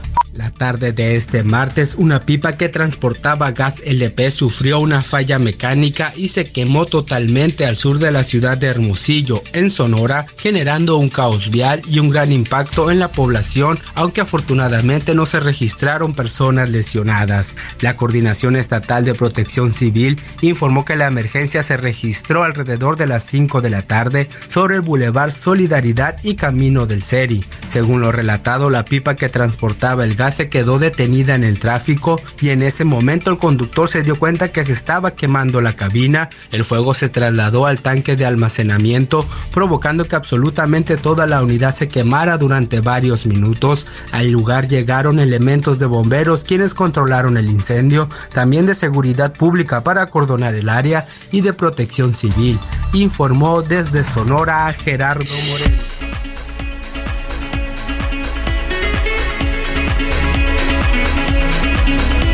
Escucho nada. Bueno, muy bien. Oiga, rápidamente, señor productor, ¿se acuerdan de la canción esa Devórame otra vez? ¿Quién la cantaba? Y qué Estas- lamentable, esta- falleció su falleció el principal este intérprete de esa canción, Javier. Te lo estoy diciendo y yo estaba aquí pidiendo que me pusieran la de Devórame otra vez. Oye, pero pues qué le? Lalo Rodríguez. El Lalo Rodríguez. Así es, Pero Lalo la- Rodríguez a los 64 años, señor. Falleció ¿La el día de ayer. él? ¿La cantaba él? ¿Lo cantaba? A ver, no, no, no escucho, señor productor. A ver, póngale, por favor. Porque en todas busco lo salvaje de tu sexo amor. Hasta en sueño he creído tenerte devorándome. Oiga, pues uno dice, pues si el Lalo Rodríguez estaba, pues, joven, 60 años. este, 64, así es. ¿qué, ¿Qué pasó? Creo que están investigando, ya se está haciendo un caso policíaco, Miguel. Sí, y recordemos, porque incluso en, en nuestros programas que de pronto hacemos de adicciones, fíjate que él era uno de esos intérpretes puertorriqueños que tenía problemas con drogas y con alcohol. Se está investigando sobre todo las causas del deceso, pero una de las, una de las cosas es precisamente que pudo ser un tema de sobredosis. Incluso él ya había sido detenido hace unos años con cocaína. Lamentable, lamentable lo que sucedió con este salsero y esa canción que- que seguramente pasará para muchos, muchos años para seguirla bailando, señor. Que sí, sí, definitivamente. Bueno, en un- Conéctate con Ana María a través de Twitter, arroba Anita Lomelí. Sigue con nosotros. Volvemos con más noticias. Antes que los demás. Heraldo Radio, con la H que sí suena y ahora también se escucha. Heraldo Radio, con la H que sí suena y ahora también se escucha. Todavía hay más información. Continuamos. Las noticias en resumen. Un juez ordena la libertad del ex gobernador de Quintana Roo, Roberto Borge, pero el delito de, por el delito de desempeño irregular de la función pública. El ex mandatario continuará interno en el Centro Federal de Rehabilitación Psicosocial de Morelos debido a que enfrenta tres procesos penales. La Secretaría de Salud reportó en los últimos siete días un total de 54 contagios de viruela del mono y cero defunciones en las últimas dos semanas. La Ciudad de México se ubica como el lugar con más contagios, con 1.957 casos. Este martes arrancó oficialmente el operativo de seguridad de cara a las festividades navideñas y decembrinas en Jalisco.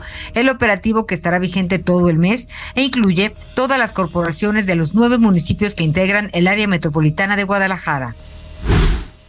El secretario de Seguridad Nacional de Estados Unidos, Alejandro Mayorkas, autorizó a la Border Patrol emprender actividades encaminadas a atender las necesidades para la vida, la seguridad, el medio ambiente y la reparación en proyectos de construcción de barreras a lo largo de la frontera con México.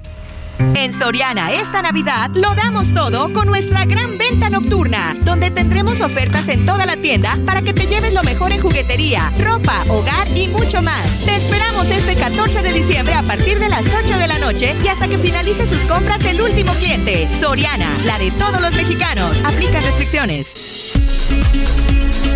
Bueno, muy bien, en un ratito más va a ganar Francia, aunque me bulen.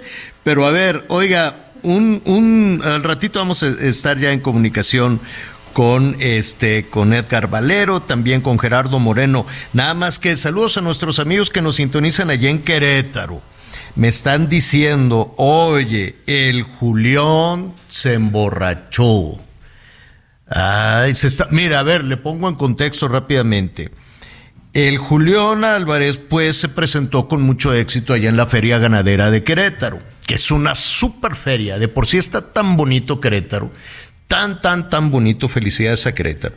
Entonces, dicen que salió y caminaba así como, ¿no? Así como, como karaoke de posada, ¿no? Así ya de de que este cantan la de José José, ¿no? Qué triste, ¿no? Ya sabe que por favor a los karaokes de esta temporada, mis vecinos ya no canten la del triste, ya pongan otra, por favor, en las posadas. Bueno, se puso una borrachera tremenda al Julián y lo reconoció. En más, señor productor, creo que en algunas redes sociales subieron porque la gente pues, lo estaba grabando todos con el celular. ¿Tiene algo, señor productor? Y ahorita doy la respuesta del Julián. A ver.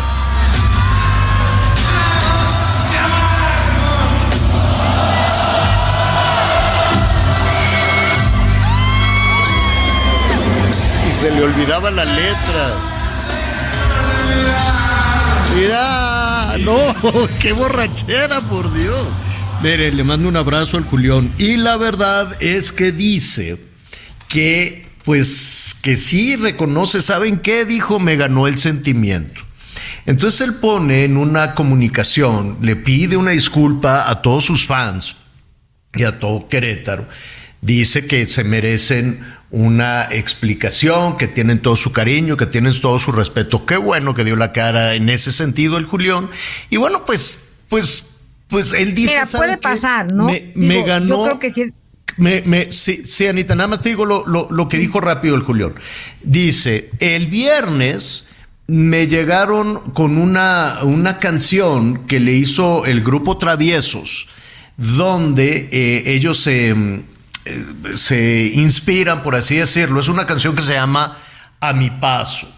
Y entonces en esa canción él habla de los problemas legales que tuvo con Estados Unidos. ¿Te acuerdas que en Estados Unidos lo pusieron en una lista negra, ¿no? Así de, de criminales, de delincuentes, junto con pues varios eh, personajes públicos de México. Y luego lo sacaron. Dice, sufrí mucho porque pues él se tenía que presentar allá también en los Estados Unidos, más en nervio. Dice, sufrí mucho ante cinco años y después lo quitaron de la lista. Entonces, los de Traviesos le hicieron una canción, se la llevaron, le escuchó y dice que, pues, que, se emocionó muchísimo. Dice, soy humano, tuve muchos sentimientos encontrados, agradezco mucho que me entiendan y sé que no, que, que no todos les parece, lo respeto, eh, acepto la crítica.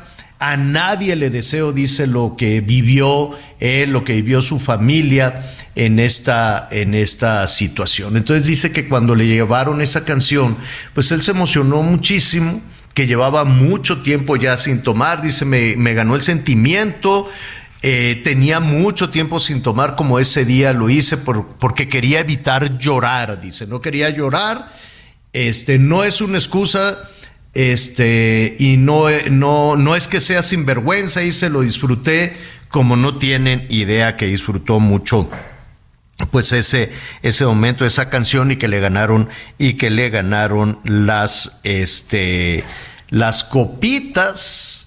Pero bueno, va a tener muchísimo trabajo el Julián. Dio esa explicación, qué bueno que dio la explicación. De pronto en estas ferias, en la feria ganadera, en los palenques, pues son muchos los, los artistas que este, pues se les pasan las, las copitas, ¿no? Desde En paz descanse José José, este, pues ha, habido varios, no quiero yo decir nombres para no, para no equivocarme, varias y varios, ¿no? Que, pues que en la emoción, en el traguito, pues de pronto se les pasan las copas. Qué bueno que lo aclaró. Dicho eso, nuestros amigos de Querétaro que nos estaban preguntando, pues eso fue lo que este sucedió. Bueno, le estábamos diciendo también que ahora vamos a ver cuál es eh, el proceso que se sigue. No habrá elecciones de nueva cuenta en, en Puebla, porque ya el proceso estaba, eh, el gobierno, la administración estaba muy avanzada. Será el Congreso del Estado quienes este, van a decidir, van a definir eh, un, un gobernador interino y después vendrá un nuevo proceso electoral, si no me equivoco, en el 24, ¿no? Eh, se llamó a elecciones cuando Marta Erika Alonso se murió en ese helicóptero porque apenas estaba a 10 días. Eh, habían pasado solo 10 días de su administración cuando vino ese terrible accidente junto con Rafael Moreno Valle. Los dos este, murieron, una verdadera tragedia. Entonces, como apenas iban 10 días de administración, ahí sí se convocó a elecciones, pero en este caso, si no me equivoco, Miguel Anita, este será el Congreso quien nombre un gobernador interino, ¿no? Así es, Javier. Por lo pronto, pues se queda la secretaria de Gobernación de Puebla, Ana Lucía Gil Mayoral, frente al gobierno del Estado y de acuerdo a la Constitución del Estado de Puebla, corresponde al Congreso, pues ya como bien decías, al Congreso local nombrar a un gobernador o gobernadora interina. Eh, los tiempos son los que no, no tengo muy claros, pero este, pues ellos serán quienes nombren. No habrá realmente ningún proceso de elección. O, incluso ratificar a, la presidenta interina en este momento. sería lo más también sencillo, la opción. ¿no? Claro, sí. Ratificar en este momento a quien fuera la secretaria de gobierno, que esa es otra de las cosas que también podrían suceder. Hubo ya una, una ceremonia, una ceremonia luctuosa en el Congreso de Puebla, en el que estuvo la, la, la viuda de, de Barbosa, la esposa del eh, gobernador recientemente fallecido, pero también acudió el presidente López Obrador. Así es, eh, ya, ya se retiró el presidente López Obrador porque el homenaje continúa ya con más funcionarios locales. Eh, cuando llegó el presidente, pues el presidente llegó a esta casa Aguayo, sede de la oficina de despacho del gobernador, pues habló, le dedicó unas palabras, un, un hermano, un compañero al que conoció desde hace más de 25 años, pues ambos se identificaban como políticos de izquierda. Tengo muchos buenos recuerdos de él, es parte de lo que él dicho, una, una relación de aproximadamente 25 años, eh, trabajaron juntos en Puebla y en distintas partes del país. Y dice, eh, y algo que dijo el presidente que pues sí, de repente cala, dice, tengo muy buenos recuerdos de él y llegó un tiempo este en el que no nos separamos pero no tardamos mucho en volvernos a unir. Este, y bueno, pues estuvo el secretario, eh, el canciller, estuvo la jefa de gobierno Claudia Sheinbaum, también estuvo el secretario de Gobernación Adán Augusto, estuvo María Luisa Albores, secretaria de titular de Semarnat, también eh, la titular de Energía, Rocío Nale, eh, vimos al gobernador de Sonora, Alfonso Durazo, Miguel Aquino, vimos también pues a distintos funcionarios, a Zoé Robledo, ¿no? Titular del IMSS. Sí, casi todo el gabinete, gran parte de los gobernadores. Sí, gran parte también de los gobernadores, la de Quintana Roo, por ahí también andaba el de Morelos. Este sí, creo que muy solidarios, evidentemente. Eh, aquí sí creo que ya no tiene que ver mucho. Hoy, por cierto, iba, eh, sería el informe de, de gobierno de Miguel Barbosa. Hoy iba a ser el cuarto, el cuarto, el cuarto informe de gobierno. Este, incluso ya estaba la invitación. Hay, hay muchas especulaciones que evidentemente hoy por, por respeto a la familia y un abrazo para los amigos poblanos, vamos a, vamos a tratar de, de, de confirmar más cosas y sobre todo de confirmar lo que son los avances a la investigación, porque por ahí, bueno, pues se toca ya un tema, un tema de negligencia, porque fue, pues de pronto, pues muy rápido todo lo que sucedió en el caso de Miguel Barbosa, que insisto, hoy sería su cuarto informe de gobierno y las invitaciones ya estaban giradas, es decir, no tenía problemas de salud, por lo menos no previstos o que se hubieran dicho en la última semana. Bueno, fue eh, descansa en paz Miguel Barbosa, ya veremos ahí qué es lo que sucede. Hubo unas palabras con, con, con muchísima emoción de del presidente, desde luego que se conocían en el camino desde hace muchísimo tiempo, pero también es cierto que tuvieron sus diferencias. Desde el PRD, sí. Desde el PRD se conocían, pero este ya en esta administración hubo un evento que fue muy polémico donde el presidente No lo de- olímpicamente lo ignoró. Llegó al ¿Se lo templete, brincó? saludó a todos y se brincó a Barbosa y lo dejó así con la mano extendida y todo el mundo no, así lo dejó con la mano sí, sí. extendida, Oye. sí, y uno quería saber qué pasaba, por qué esas diferencias, que hubo varias, varias, porque también Miguel Barbosa hacía, pues de vez en cuando unas declaraciones, este, tremendas, ¿no? Desde aquella, ya lo comentábamos hace unos momentos, en el 2018, cuando se murió Marta Erika Alonso y su esposo Rafael Moreno Valle en el helicóptero, pues fue terrible que dijera Miguel Barbosa que fue castigo divino porque le ganaron en las elecciones. Qué cosa terrible que dijera eso. Y también dijo en alguna ocasión que la desaparición de, de, ¿cómo era? Que la desaparición de mujeres en, en Puebla, pues que había que revisarlo, que este, Que luego que, cómo nos pues, que era que, sí. que cómo se vestían y que no, eso de la desaparición de mujeres, pues luego se van con el novio, válgame. Tanto que hasta el presidente lo, lo criticó, el, el presidente de la República le dijo, hey, párale, no está bien que estés diciendo esas cosas. Entonces sí tuvieron muchas situaciones de, de, de, de de, de machacón, pues así de, de no, no, no, no, no, no, no me caes bien y no te voy a dar la mano. Y lo hizo así evidente. Y, pero bueno, me queda claro que en el camino pues han sido, este, fueron, ¿no? Compañeros de, de muchísimas metas. Descanse en paz el gobernador Barbosa. Y estuvo Oye, el Javier. presidente. Sí. Y ya nada más para terminar con este tema, este, si el Congreso de Puebla tiene 30 días para elegir nuevo gobernador o ratificar a la secretaria de, de gobernación que ahora está como, como gobernadora interina. Veamos Bueno. qué pasa, porque pues Perfecto. 30 días y se atraviesan todas estas fechas. No, pero lo van a, lo van a resolver, yo siento que, que rápidamente. Sí, sí, sí. O si no, ahí les dan línea, les dicen, a ver, es este, y ya, párenle. Oigan, este, yo creo que tanto Miguel Aquino como Gerardo Moreno, este, se van a burlar de mí olímpicamente, pero no me importa. Gerardo Déjenme- Valero. Edgar, a ver, Edgar Valero, señor. Este Gerardo Moreno, nuestro amigo de, de Ay, Sonora. perdón, perdóname, es que íbamos a ir a las nevadas. Iba- íbamos, a ir a, íbamos a ir a las nevadas, Edgar. Íbamos a ir a las nevadas allá, allá de Sonora. Pero Gerardo también se estaba burlando, todos los que le iban a Argentina o le van a Argentina. Edgar, este, ¿cómo estás? No está Edgar. Bueno, Hoy, cómo nos ha ido muy mal con, con las, las líneas, hoy con las líneas telefónicas. Sí, ya para es- Navidad. espero que sea eso y que no sea un complot de tu parte para que no quieres que discutamos Edgar Pues, Valero pues, y yo. cach- cacho y cacho, ¿eh? Cachito y cachito. bueno, nada más para poner en antecedentes, ayer eh, nuestro compañero Edgar Valero, analista deportivo, desde luego de los profesionales del deporte en el Heraldo Radio, y Miguel Aquino, yo les dije contundente y con mucha autoridad, va a perder Argentina y este y ganará Croacia. ¿Cómo que por qué? Pues porque me da la gana, no así como político. ¿Por qué? Pues porque me da la gana, porque lo digo yo.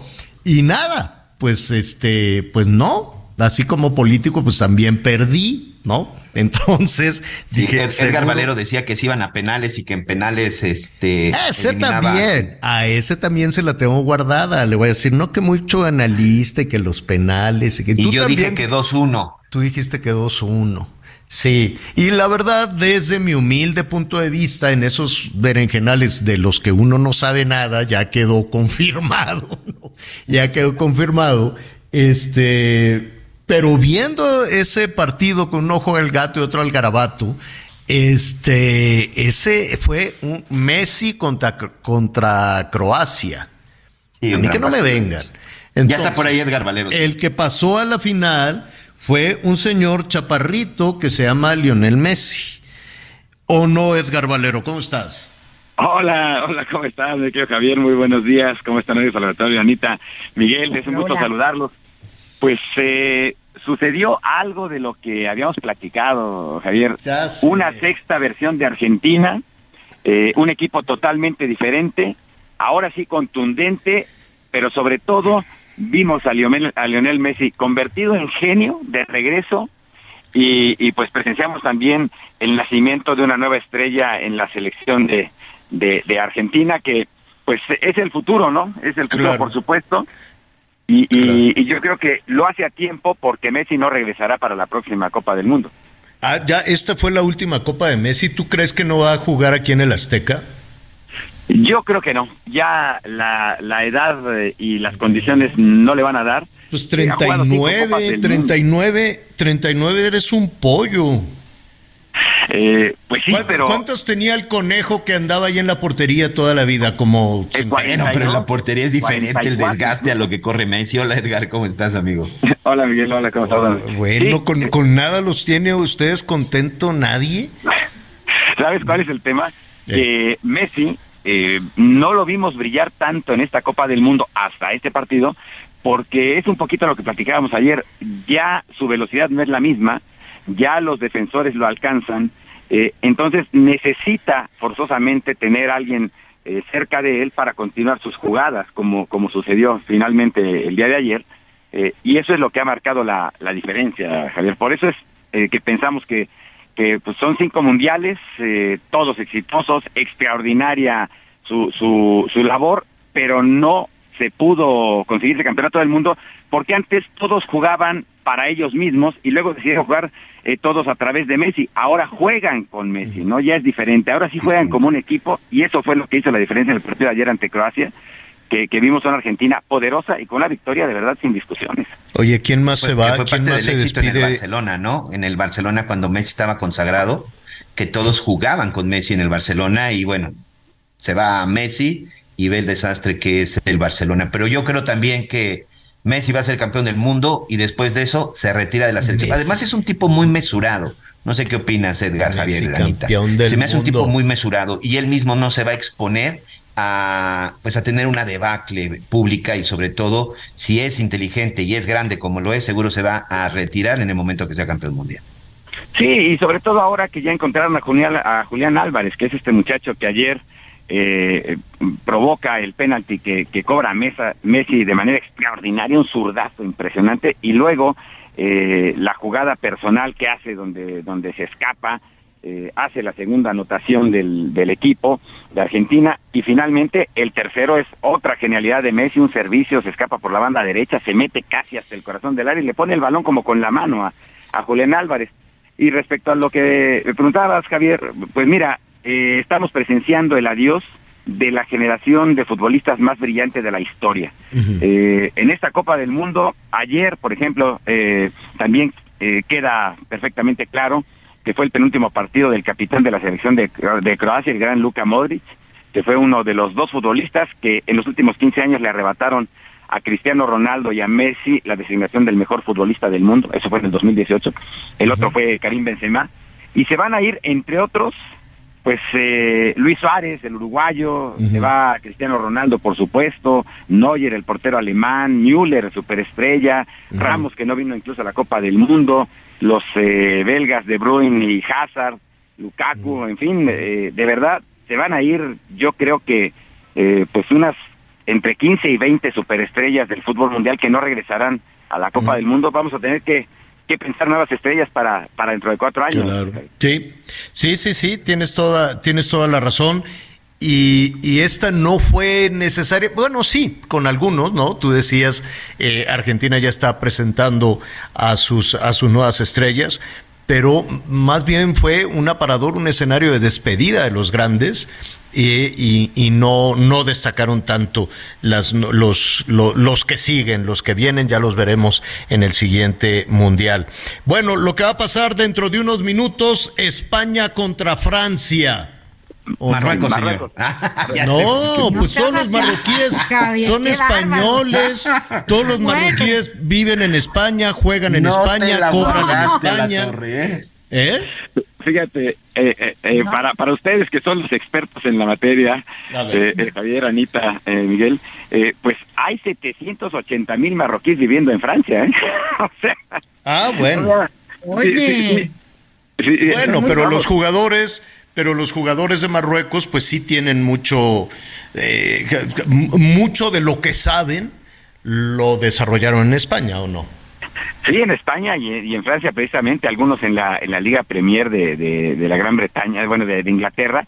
Eh, por uh -huh. cierto, que te quiero, les quiero comentar una nota que surgió hace apenas unos instantes, uh -huh. eh, porque se suponía que hoy siete aviones de estos enormes de Qatar Airways iban a salir de, de Casablanca con destino a Doha para llevar pues a, aproximadamente a, cuatro mil eh, personas para que apoyaran a la selección de, de, Marruecos contra Francia y sin mayor explicación y a través de la aerolínea local de, de Royal Maroc Airlines eh, anuncian la cancelación de los vuelos los aficionados se quedaron con los boletos en la mano Vale. Y en el aeropuerto de Doha hay en este momento, pues, eh, literalmente detenidos, eh, uh -huh. más de tres mil marroquíes que llegaron también, pero que como no tienen la famosa tarjeta Haya para poder entrar, porque la tenían que haber obtenido antes de llegar a, a Qatar, no los dejan salir del aeropuerto, los van a regresar.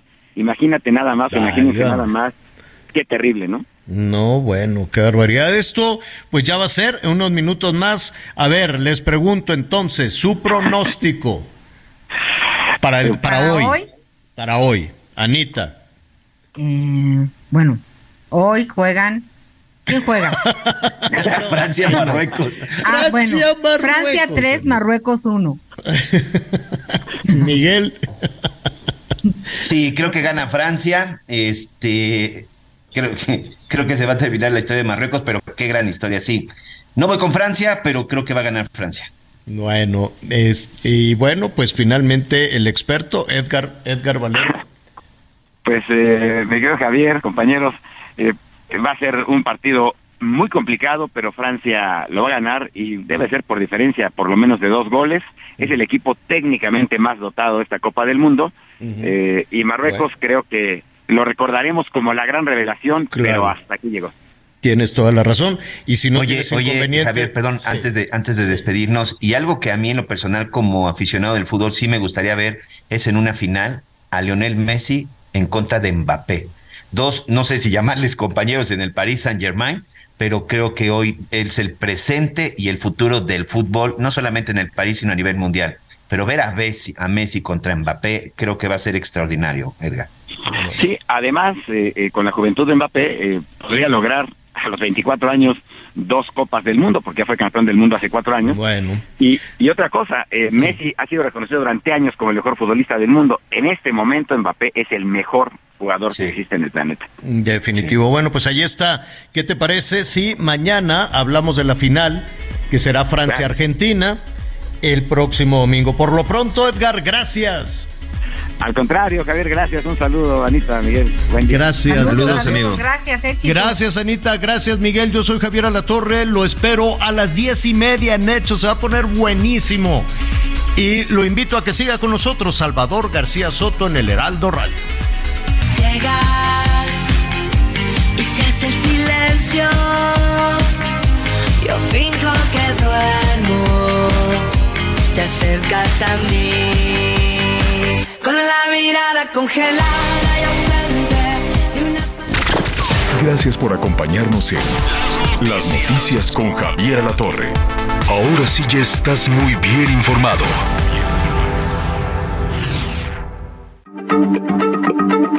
Heraldo Radio, la H se lee, se comparte, se ve y ahora también se escucha.